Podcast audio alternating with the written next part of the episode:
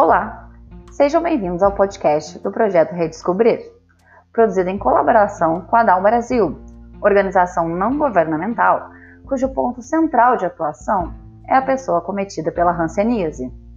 A cada mês, descobriremos uma das entrevistas de história oral temática desenvolvidas na colônia Santa Isabel, em Betim, Minas Gerais. Para acesso às outras entrevistas, dê um pulinho no nosso site. Então, parem quando for preciso, reflitam, conversem sobre o assunto, mas principalmente aproveitem. Tenham todos e todas uma ótima sessão.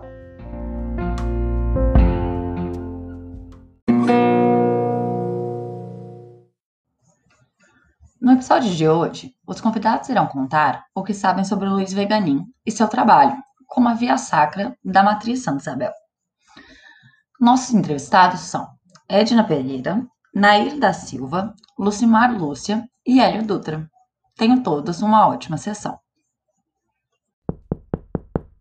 Nós estamos aqui no Museu Luiz Veganin, na colônia Santa Isabel, em Betim, Minas Gerais. Meu nome é Luísa Porto, eu sou uma das entrevistadoras da entrevista temática número 2 do projeto Redescobrir sobre Luiz Veganin. Para começar, eu gostaria que cada um, bem rapidamente, me contasse seu nome completo, data de nascimento. É Edna, eu tenho 52 anos, 53. É, sou filha de pacientes, Antônio Augusto Pereira e Lazarino Rodrigues Pereira.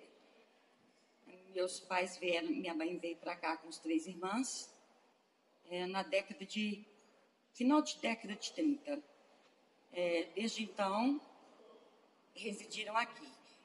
Quando teve a reforma do, de onde hoje é a sede da Fundação Hospitalar, que antigamente era o dispensário onde fazia triagem para que os pacientes viessem para cá, meu pai era mestre de obras e ele foi para lá para poder tocar a obra. Então, já tínhamos quatro eu já tinha quatro irmãos que moravam na creche. Meus pais resolveram não voltar mais e compraram um, um terreninho na cidade industrial. Só que aí foram dando sequelas, foram nascendo mais filhos e eles retornaram para Citrolândia, onde eu nasci em 21 de 2 de 66. Desde então eu fui criada aqui na comunidade. É, acesso na colônia era só em dias específicos, como Dia das Mães, Dia dos Pais e Natal. Ou quando morria alguém que era bem próximo. Era alegria nossa de Citrolândia, porque aqui na colônia era um espetáculo, era um outro mundo tinha luz, aqui tinha água encanada, tinha chuveiro, que a gente não tinha. Aí estudei na escola Orestes Diniz, depois eu fui para o Raul Saraiva, terminei, concluí o, o primeiro grau, voltei para Citolândia, que aí o colégio daqui, a escola aqui foi até a oitava série. Depois fiz o segundo grau no Amélia Santana Barbosa. Ah, ingressei na FEMIG em 87. Desde então, trabalho aqui.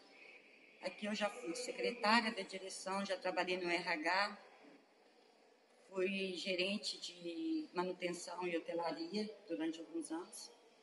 Trabalhei com os pacientes que faziam, que prestavam serviço, que era uma mão de obra empírica, mas trabalhava muito bem.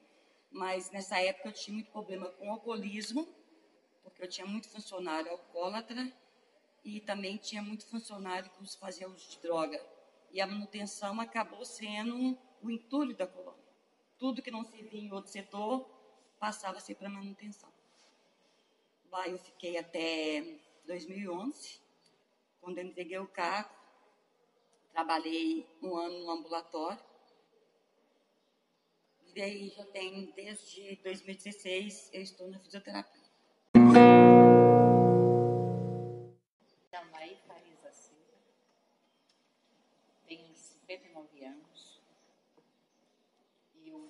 Conheci a Cola de Santa Isabel através do meu marido, conheci ele em São Paulo. Casei e vim para cá em 1979. Quando eu ingressei aqui nessa comunidade, a colônia ainda era fechada, ainda existia as correntes. Os pacientes daqui ainda tinham que pedir autorização né, uhum. para sair Até então eu não tinha nenhum conhecimento de ninguém. A primeira pessoa que me falou da Hanseníase foi meu marido. Até então isso para mim não existia mais, era coisa de Bíblia. Não tinha nenhum conhecimento. Vim para cá, moro aqui desde então, desde 1979.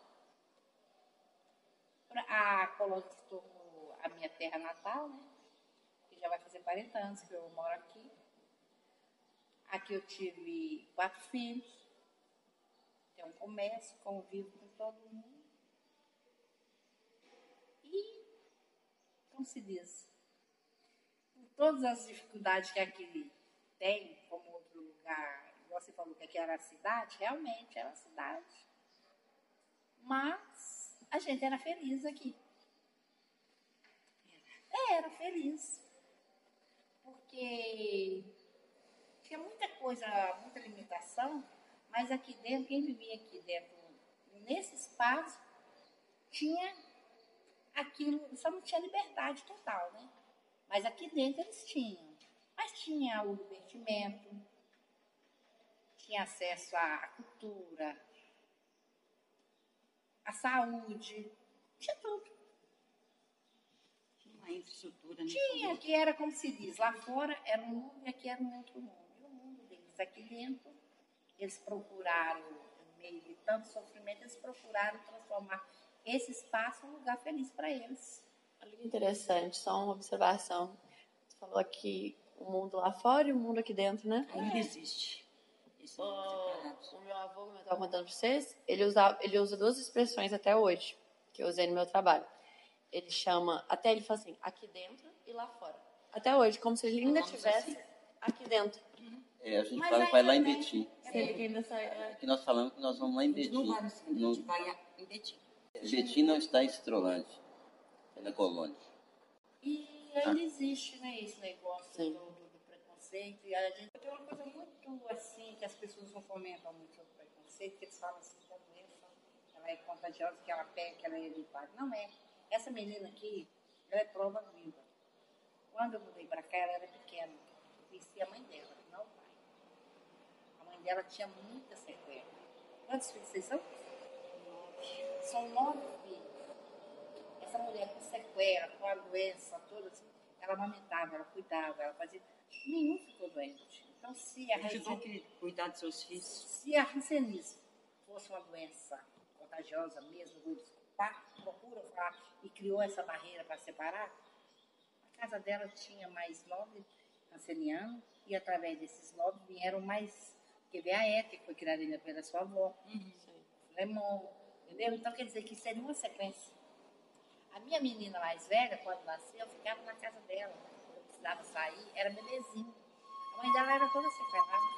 Então, as pessoas precisam conhecer e viver para saber esse é o nosso propósito. que não é essa coisa feia que eles pintam. Entendeu? Que Quanto uma, mais a gente esconde, pior a coisa fica. pode dar uma oportunidade com a pessoa que é assim, não tem nada a ver. entendeu? Ela é uma coisa como outra coisa qualquer. A Quem não- habilidade vocês estão fazendo parte dessa, dessa, dessa caminhada, né? É.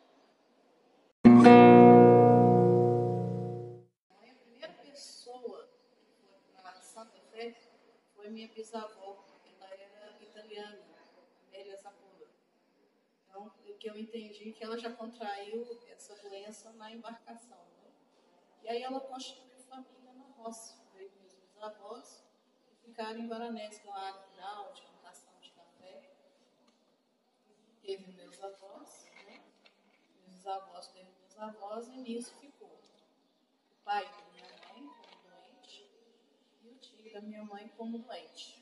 Internaram, casaram lá, já saíram da, da, da cidade guaranesa doentes, deixaram os pequenos, que era minha mãe, minha tia, ela teve um outro irmão. Dos irmãos da minha mãe ficou ela e a irmã dela, que era mais velha, e foram para a colônia. Então a gente nascia na colônia e ia direto dos educandários. Eu fiquei cinco anos lá em Jardim, né, no legado Maciel. Quando teve a oportunidade de retirar os filhos, eu vim para cá. Então, eu cheguei aqui com cinco anos e fui criada aqui e até hoje estou aqui.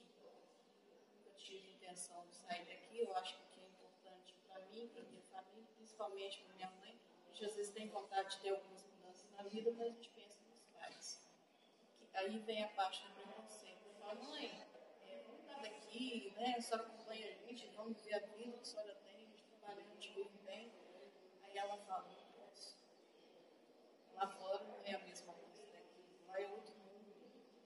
Lá eles olham, a gente sai na rua, pega um carro, vai de novo, a gente percebe, sentem. A gente nem está percebendo isso, mas eles percebem sempre preconceito. O olhar das pessoas, a elas se. A maior dificuldade do ao retornar para a família é esse laço que não ocorreu no amamentamento, nos cuidados, nos anos de vida, causou muita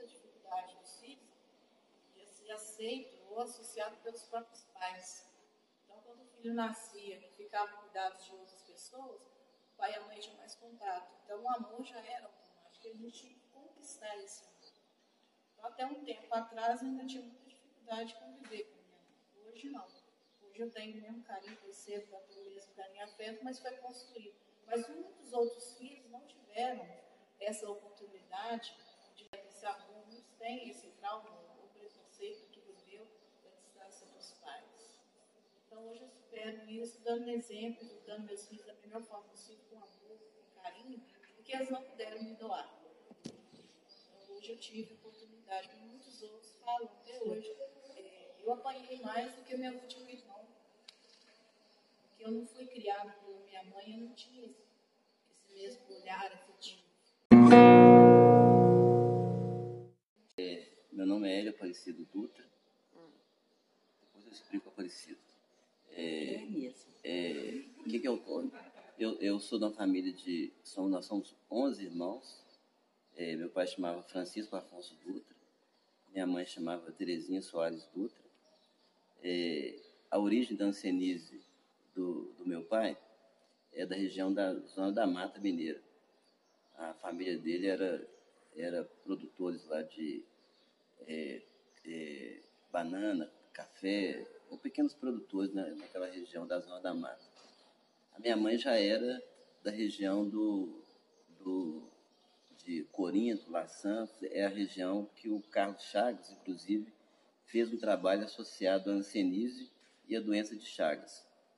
Meu pai foi o único dos irmãos que descobriu a ancenise. Ele saiu lá da, da cidade dele sem comunicar ninguém da família, é, porque ele achava que, caso a- as pessoas descobrissem que ele, que ele tinha ancenise, na época é, era o terror da sociedade, né?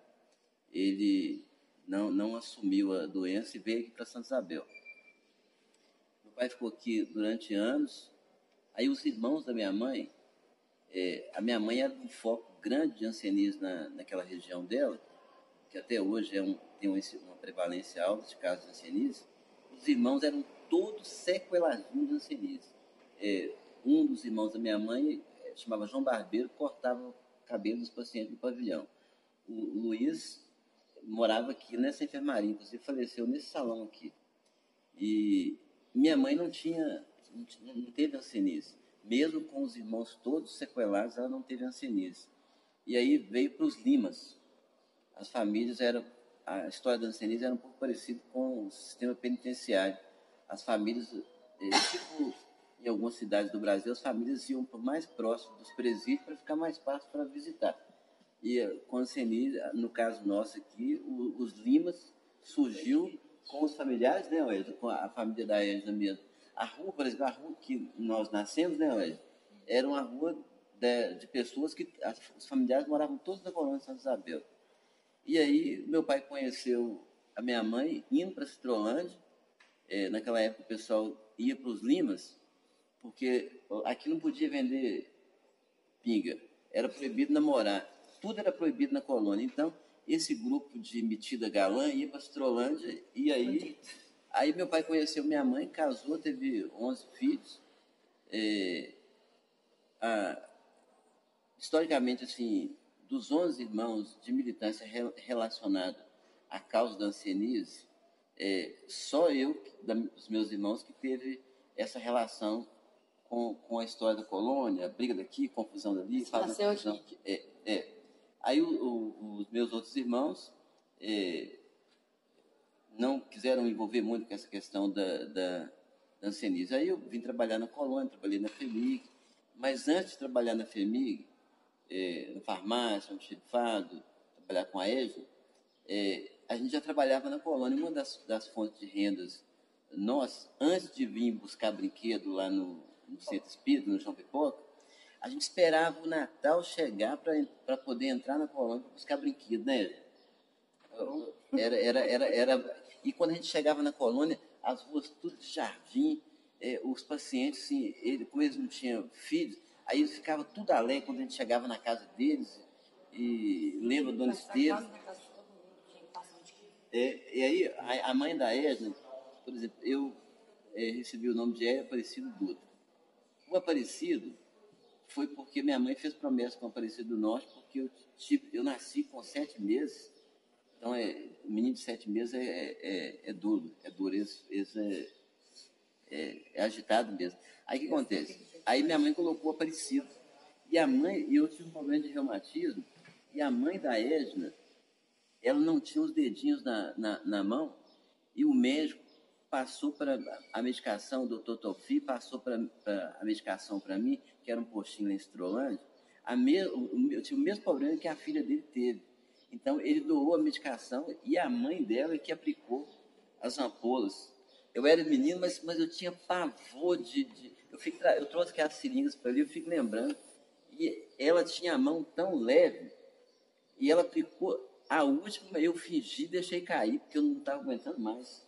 Eu lembro se fosse hoje, era na varandinha lá, é, eu ficava com medo assim, ela aplicava a injeção assim, era praticamente a enfermeira da rua. Então, assim, a, a minha história, aí durante esse tempo todo nós estamos aqui na colônia, já participei do ORAN, participo da associação, já participei de sindicato, é, na, da década de 90 para cá, todas as lutas sociais da colônia.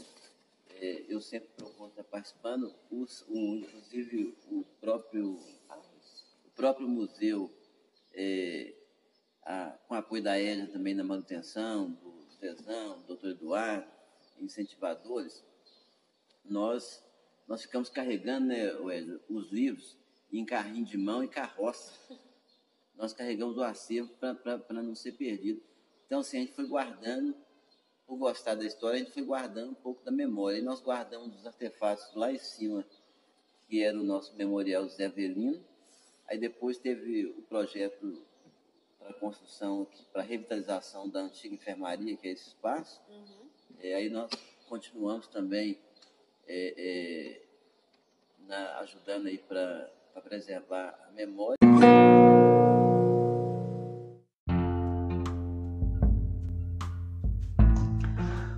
Olá! No próximo episódio, iremos mergulhar na vida e obra de Luiz Veganin. Convido você a continuar conosco. Em nome de todos do projeto Redescobrir e da Dal Brasil, obrigada!